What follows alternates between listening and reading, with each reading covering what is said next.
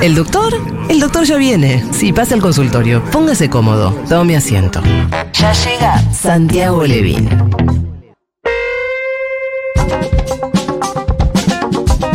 Hola chiques, buen día. Hoy tenía que ir a trabajar y me hice la boluda, no fui ni bosta.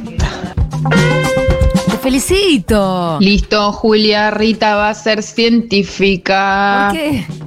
Ah, por Pues la línea del pregunta, horizonte. claro. No, pero me parece más bien eh, una utopía la que se planteó. ¿Sabes lo que me dijo Rita Santi? Está cerrado el micrófono de Santi. Hola, hola, hola. Dice, dijo, escucha, ponela. ¿La tenés ahí medio a mano o te cague, Dieguito? Te tiré un pelotazo, ¿no? Es que es muy simpática diciendo lo que... Entonces, ¿Qué? Quiero trazar la línea del horizonte. ¿escuchaste? No podemos ir hasta el horizonte. Porque Bueno, quiero atravesar la línea del horizonte. ¿Quiero atravesar o quiero trazar? Quiero atravesar la Atravesar. Bueno, sí, puede ser científica o puede ser política. Eso es la utopía. Eso es lo que yo decía. Eso es la utopía, exactamente. Nos salió una idealista romántica. La queremos. O más. terraplanista, dicen por ahí. Nada, pero No, ella no, no, me eh, discutía el- que la Tierra fuera redonda, no, ¿eh? te. No, pero aparte el horizonte existe porque la Tierra es redonda. Claro. Si fuera plana no habría horizonte, así que no es terraplanista. ¿No habría horizonte si fuera No, plana? no. ¿Y ¿Qué habría? Justamente donde pega el- la curva es donde Sí. se ve el horizonte que se pierde. Claro. No, no, ya pero lo si sé, fuera pero- una catarata, Pensaban que era plana, era justamente porque el horizonte, ¿o no? porque se termina en un lugar y hay una catarata después. Es como las piletas esas que. Claro, infinito. pero ahí, ahí no ves el horizonte, ves todo lo que se pierde. El horizonte es cuando pega la Ah, curva. verías. Bueno, chicos, Buenas tardes, chiques. Dejen de darles ideas a estos locos. ¿Cuál qué idea le dimos? ¿La de que nos maten? No, No, lo de que entren a disparar a Tecnópolis. Ah, que entren disparando. ¿Será eso? No, no, no. no, que sea Tecnópolis en la Expo Milica. Ah, no, ya la tienen esas ideas, olvidate. No, yo creo que son capaces de invertir esto de. Porque hay una cosa respecto de los espacios de, de- de la memoria que se transformen en, en cosas llenas de vida. Que por supuesto que, que den cuenta de eso, pero también ese proceso que se hace con varias cosas, tranquilamente lo pueden hacer a la inversa, eh, justamente transformando en, en horrorosas cosas que tienen belleza. ¿no? Hola Juli, todos. Acá me acabo de suscribir desde España. Ah, bien, loco. Mirá, ¿por qué llegaste hoy? Bueno, cosas que pasan. No, sí, claro, bienvenidos todos. Quienes se quieran hacer socios, los necesitamos más que nunca y sobre todo si es en divisas, vía PayPal. ¿Va a recibir el pack con, con todo? Y no porque eso fue la semana pasada. Ah, yo me quedé con eso.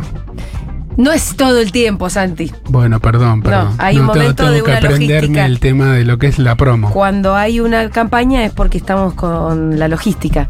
Bueno, em, después seguimos con sus mensajitos. Santi, ¿qué trajiste hoy? Hoy habíamos quedado eh, en hablar de salud mental y migraciones, un tema que había propuesto una oyente. Y la verdad que es un tema grande, grande, grande, desde siempre, desde siempre. En este momento hay en el mundo más o menos 300 millones de personas migrantes, Sí. lo que significa aproximadamente el 4 o 5% de la población mundial. Es un montón. Realmente es un montón, es una cifra enorme. Habíamos dicho hace dos o tres semanas que este tema lo podíamos tomar desde distintos ángulos. Ajá. Gracias, Pitu. De nada. Eh, por ejemplo, este que me acerca un chocolate. Por ejemplo, No hay que contar todo. lo bueno, que perdón, perdón, yo soy un... Ante todo la corrección de decirle gracias, yo Él me lo guardé, él entiende carita. que estamos agradecidos Sí, sí, y ahora sí, estamos a- desarrollando Bueno, tu columna, Santi. Old school.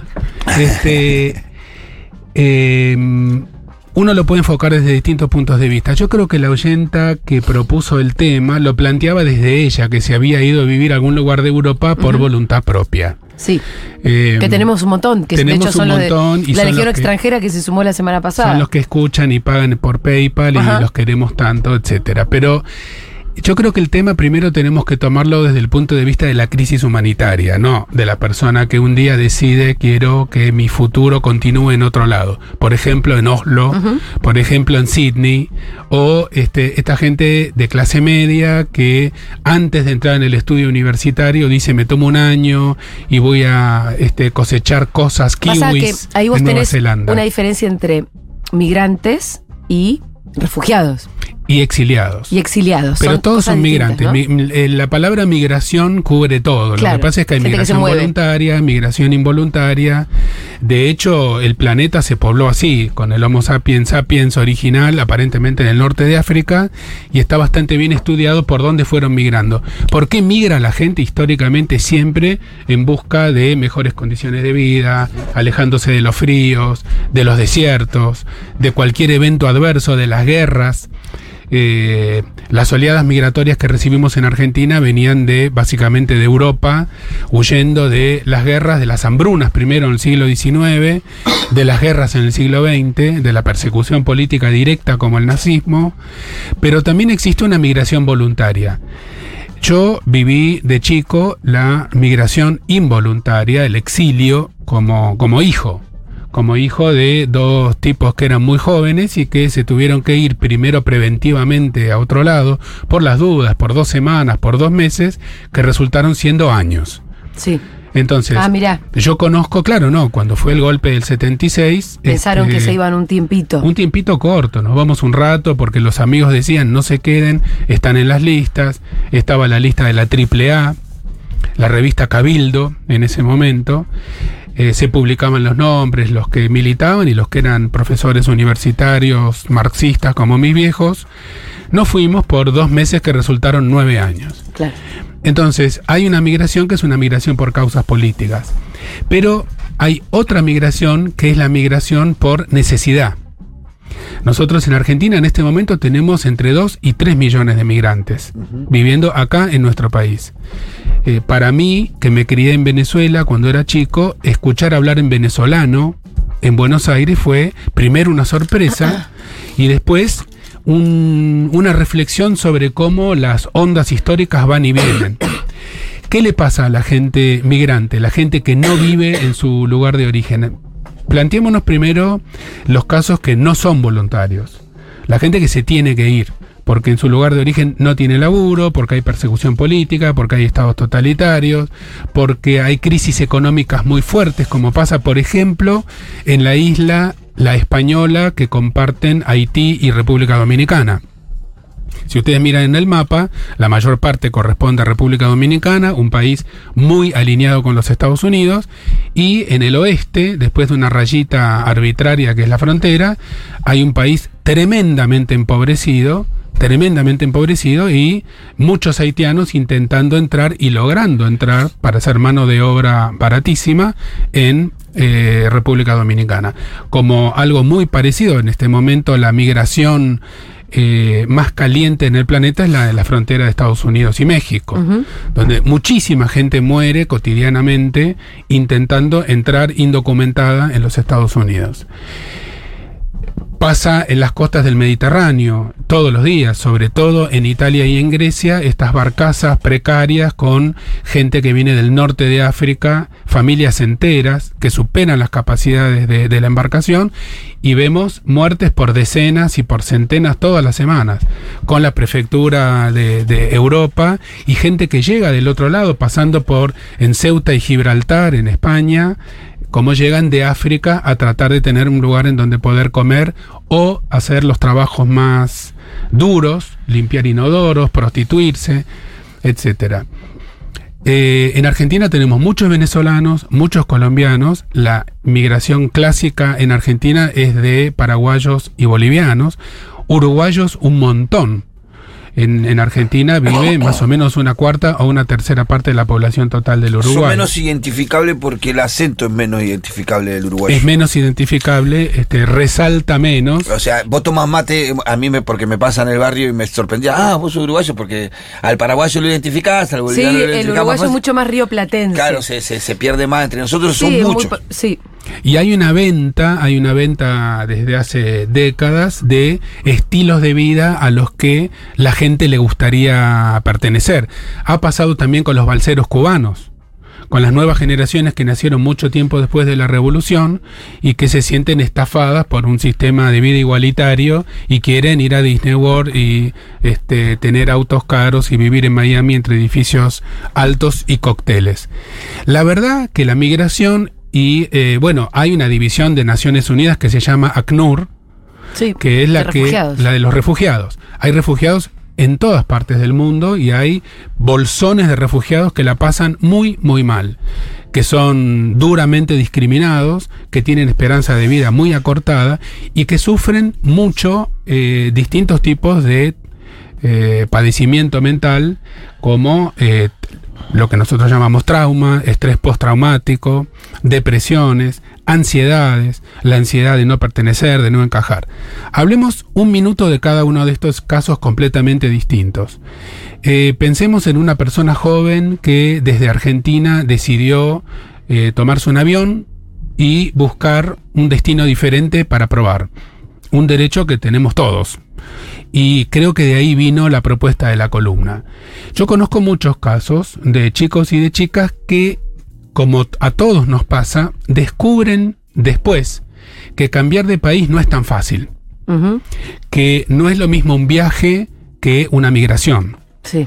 Que no es lo mismo ir eh, por dos meses, por un mes, por tres meses, por seis meses, suponiendo que la visa te lo permita, eh, y estar divirtiéndose o lavando copas o trabajando de eh, profe de esquí en las este, pistas de esquí de Estados Unidos o de Europa y después volver que eh, ir a un lugar para tratar de afincarse.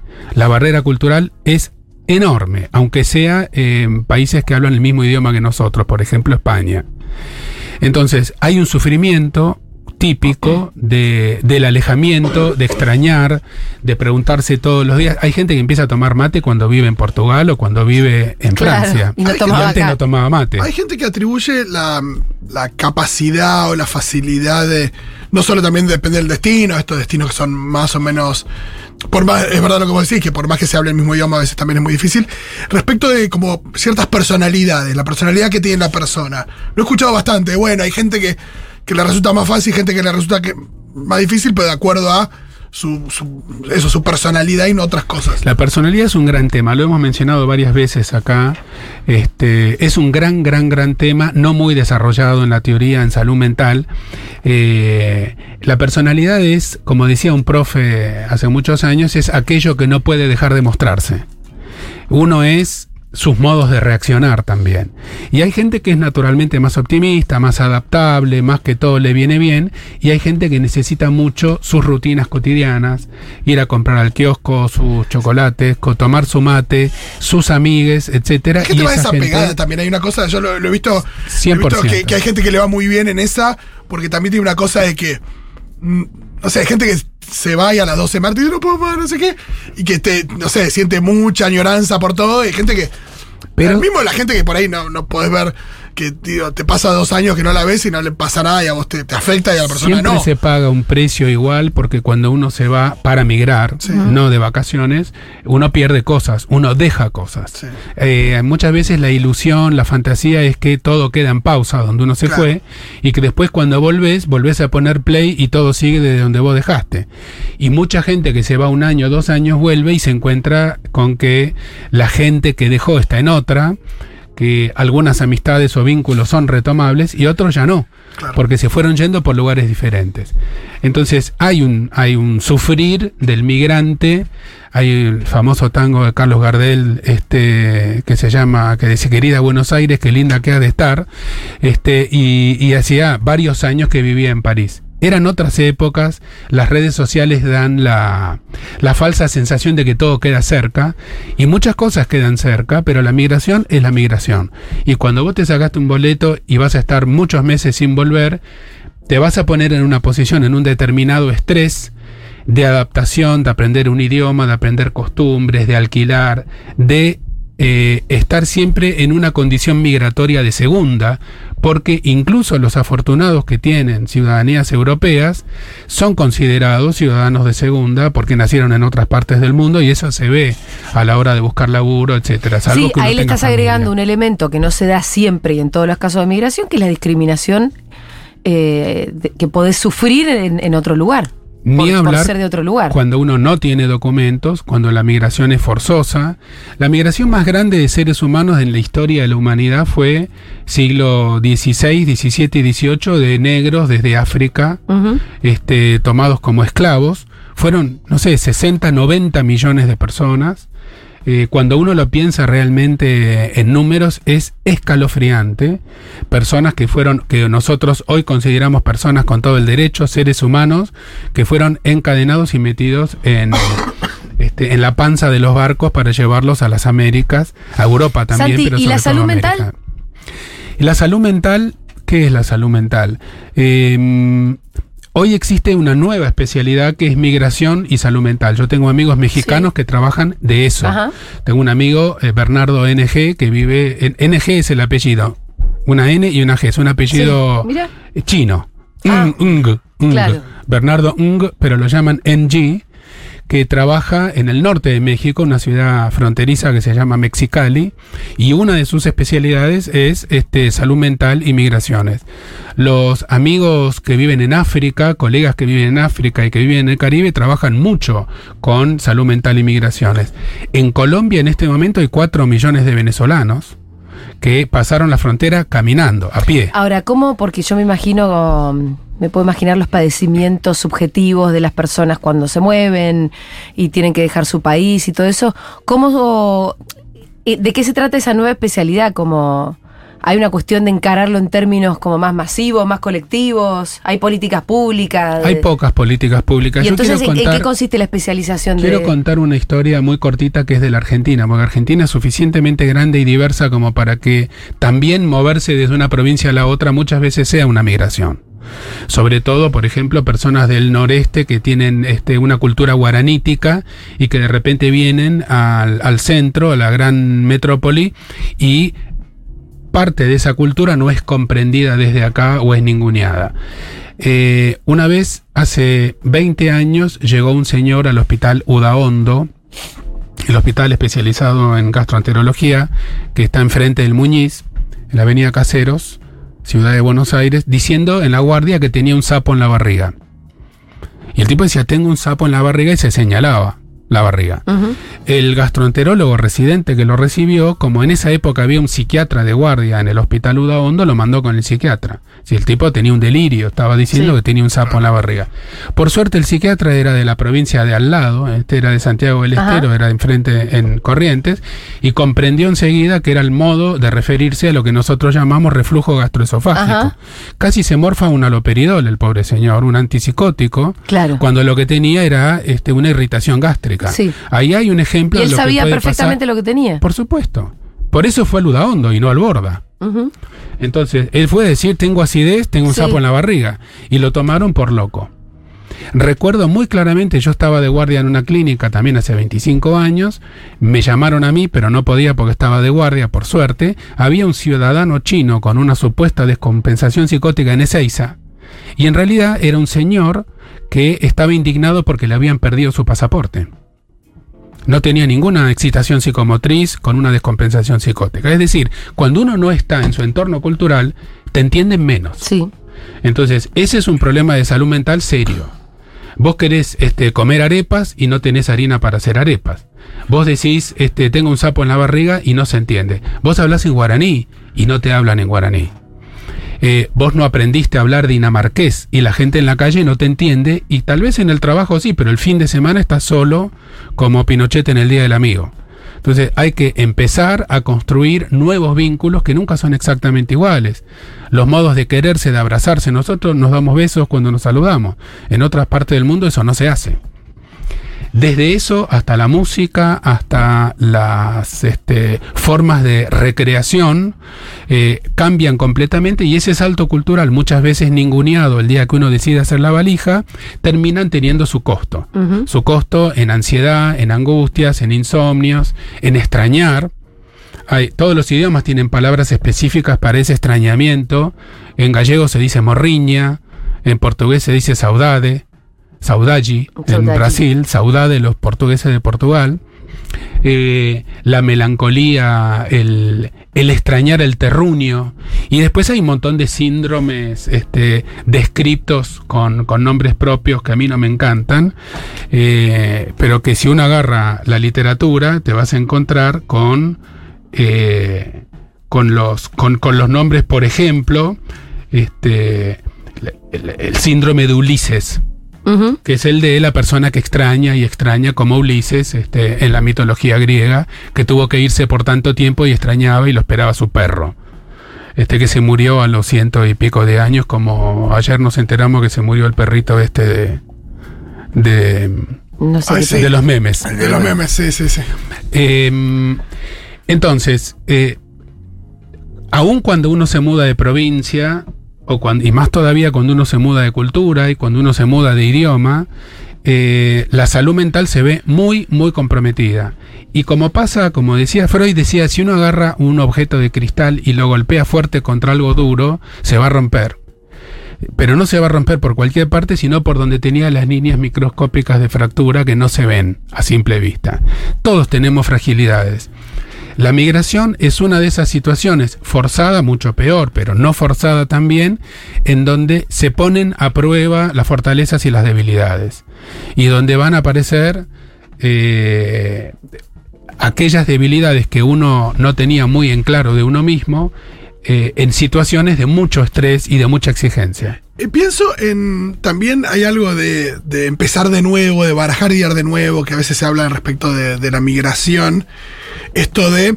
Que a veces pasa con una, no sé, un niño se cambia de colegio, digo, esto de. de una cuestión. No sé, la que fuera, hay una cuestión ahí social que no parece encajar o que hay algún tipo de dificultad. Y que por ahí en otro lugar se da la idea esta de, bueno, empezar de nuevo, y, no sé, o personas que han tenido algún acontecimiento traumático y demás. Y ahí cómo juega, porque también a veces hay algo de, bueno, yo me voy a otro país y, como que arranco de cero y eso puede ser una oportunidad también. Sí, está buenísimo lo que vos decís, Fito. La verdad que una vida sana, es decir, flexible, tiene que tener una cuota de cambio constante. Uno no puede estar siempre en el mismo lugar. Uno no puede vivir en la casa de papá y mamá hasta los 70 años. Eh, hay gente que hace un culto de comer todos los días en el mismo lugar, comprar exactamente la misma compra de supermercado y todos los jueves se come lentejas. Esa es gente que tiene cierto problema con el cambio. Y hay gente que no puede estar dos días en el mismo lugar o dos días pensando lo mismo o dos días con la misma pareja y tiene que estar todo el tiempo planificando cambios. En el medio estamos más o menos todos.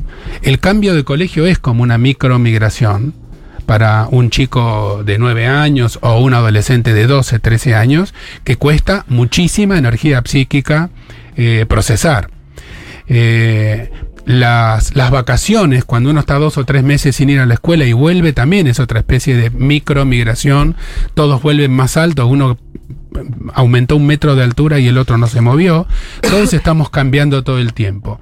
Quienes nos escuchan desde afuera, los de la Legión extranjera, como dice Juli, escuchan la FUTU en parte para estar un poco más cerca. Entonces, el hecho de que tengamos una legión extranjera de gente que se va asociando a la comunidad Futurock muestra también cómo una parte del que vive en París o el que vive en Nueva York o el que vive en Sydney, una parte quiere seguir estando acá. Claro. Entonces sigue este, escuchando en vivo, pero en horarios distintos, este programa. Seguramente en este momento nos están escuchando desde distintas latitudes y desde distintas culturas. Cuando yo era chico, eh, Tengo muchos mensajes, ¿eh? antes de volver, ahora escuchamos a para acá, a mí me pegó muy muy fuerte. Yo tenía 14, 15 años, la canción de León Gieco, Solo le pido a Dios. La parte donde dice, desahuciado es el que tiene que marchar a vivir una cultura diferente. Sí. A mí me caían las lágrimas cuando yo escuchaba eso, sin terminar de entender por qué. Porque claro, vivir una cultura diferente es un flor de trabajo psíquico. Claro. Si es voluntario es un flor de trabajo psíquico y si es involuntario es un enorme sufrimiento. Eh, migré a España en el 2002, dice Sole, porque no tenía trabajo y en mi casa no había un mango. Tenía 21 años y me fui sola. Volví a los 3 años y medio con depresión. Lamentablemente no seguí las indicaciones de un médico español que me sugirió ir a un centro de salud. Cuando volví estuve años postergando el tratamiento. En pandemia se agudizó y empecé un tratamiento psiquiátrico y hoy no entiendo cómo vivía con la garganta apretada y llorando todos los días. Con las pasos me volvió ese miedo a tener que volver a migrar. Bueno, le diríamos a la oyenta que qué bien que hizo en consultar y qué suerte que está mejor y que no se asuste tanto con lo de las pasos. Argentina va a seguir quedando en este mismo lugar del mapa. Bien, eh, espérate. Acá entre Rihanna me fui hace seis años por razones íntimas. Pasé por varios países y no hay uno solo en el que no haya sufrido xenofobia o pobreza o soledad. Nada está garantizado, no hay país mejor que otro, pero hay algo que por más que no sintamos casi nostalgia, nunca, nunca, nunca negamos de dónde somos. Gracias por esta columna, gracias Santiago por consentirnos. Sí, la discriminación es uno de los eh, factores más negativos eh, contra este, la estabilidad mental cuando uno está en otro lado. Porque siempre se nota, uno nunca habla el idioma extranjero como si fuera nativo, y siempre se nota, incluso existe la discriminación positiva. Ah, ustedes los argentinos que son tan inteligentes, etcétera, que también existe esa, esa discriminación. Pero en todo caso siempre se nota que uno pertenece a otro cardumen. Y eso pesa. Hola chiquis, acá estoy sentado en un banco en la plaza en Cataluña, escuchando la columna, me gustaría mandar un audio, pero escucho esto y se me hace un nudo en la garganta. Hace cinco años dejé Argentina, estuve tiempo sin papeles y ahora ya tengo mi pasaporte europeo. Sufrí mucha discriminación en esa época donde estaba indocumentado y muchas veces pensé en volver y me sentí solo. Lo de construir nuevos vínculos y hacerme amigues locales me hizo mejor. Dejas mucho de tu cultura, pero nunca dejas de ser argentino, estés donde estés. Exactamente, fue la mejor síntesis, mucho mejor lo dijo el amigo argentino catalán que lo que lo dije yo. Te mandamos un abrazo enorme. Chicos, yo migré primero desde Córdoba a Buenos Aires y después me vine a Montreal, Canadá. Realmente la gente de Buenos Aires muchas veces no se da cuenta de que venís desde otra provincia y estás solo y no te adopta, no te suman mucho en su vida social y siempre tienen planes con sus amigos y su grupo ya consolidados de hace años. Acá en Canadá los argentinos entienden mucho más que uno vino solo y te adoptan y te incluyen mucho más. No importa esa, que esa gente ya tenga sus grupos. La verdad que pude hacerme muchos amigos acá en cuatro meses que en muchos más amigos acá en cuatro meses que en dos años en Buenos Aires. Qué lindo el verbo adoptar que usa esta mm. persona. Hermoso verbo. Sí, uno necesita ser adoptado. Ahora, él fue adoptado por los argentinos en Canadá, no por los canadienses. No, no, por los argentinos, porque esa es otra cosa que hay que mencionar. En cada uno de los lugares, cuando se va armando una pequeña colectividad, como pasa hoy en Buenos Aires, en distintos lugares de Argentina con los venezolanos, eh, se va armando una red, una red de sostén, una red de cultura, una red donde tocamos el cuadro donde se empieza a ver queso de mano. Sí, donde, saben en qué carnicería te venden tal corte que. Para hacer las, este, las ayacas, este, para hacer cachapas, porque el, choclo de Argentina no es el mismo que el jojoto venezolano y no salen igual las cachapas. Y después se empieza a armar. Lo mismo pasó cuando yo era chico en Venezuela con los cortes de las carnes para hacer asado, que eran completamente diferentes. En Caracas, unos argentinos de esa época, yo creo que ya no hay gente así, unos boludos, pusieron una tintorería que se llamaba la concha de la lora, porque ahí no significa nada, y pasaban los argentinos y se por cuenta que había algo ahí. claro, había un código. ese código que, que no se tiene este, es muy, muy poderoso, muy poderoso, cuando uno sabe que el otro es como uno. Hola, Seguroles, viví 12 años en Brasil. Los últimos dos padecí todos los síntomas que describe Santiago.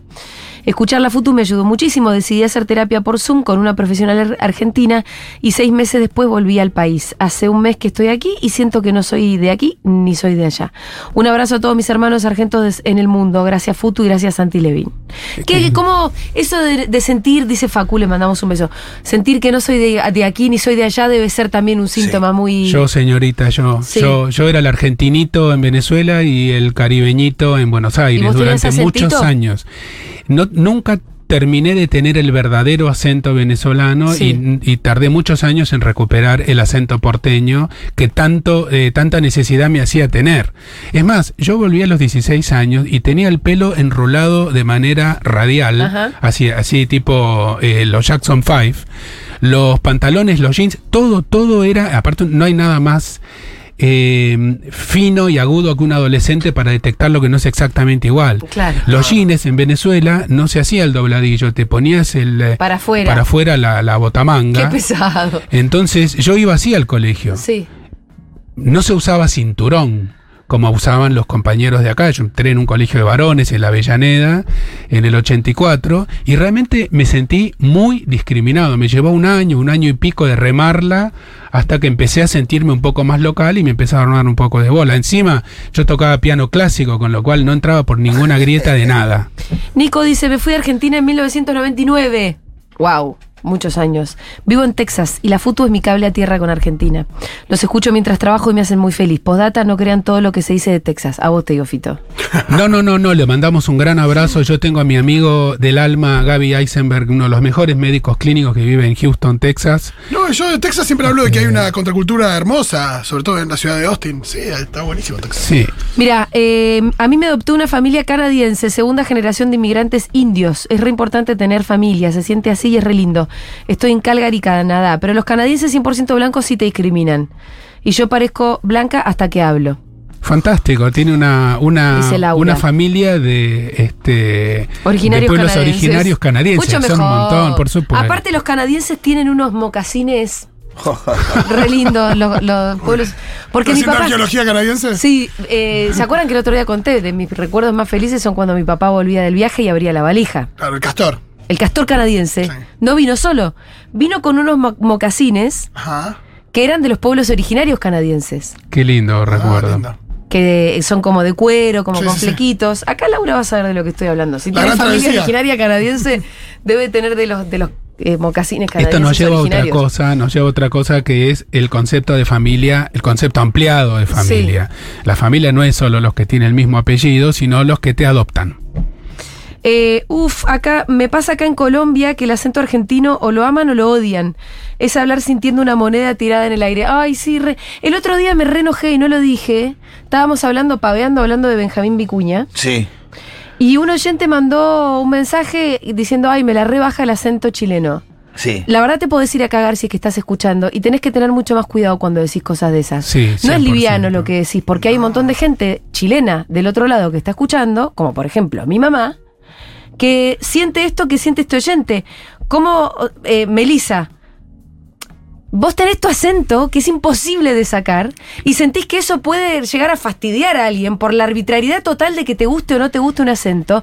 Y la verdad es el problema del otro y no puede, no puede ser nunca... eh, ella lo dijo como algo muy liviano, pero es discriminatorio Es directamente. como decir, che, sí. No me gusta tu cara, no me gusta que seas morocho, es lo mismo. Por eso, Juli, Vos nosotros. no podés decir no me gusta que seas morocho. eh, a mí me- me- mis amigos me llaman el anarcopsiquiatra, pero digamos, yo siempre estoy militando por el amor, por la alteridad, el amor por las diferencias. No, uno no le puede, no le debe, sí puede, lamentablemente sí puede, pero uno no le debe pedir al otro que sea igual a uno. Ni en el equipo de fútbol, ni en la manera de hablar, ni en las costumbres, ni en cómo haces el asado. Vivan las diferencias, carajo. Fede acá me pregunta, ¿la gente está hablando de la nueva app?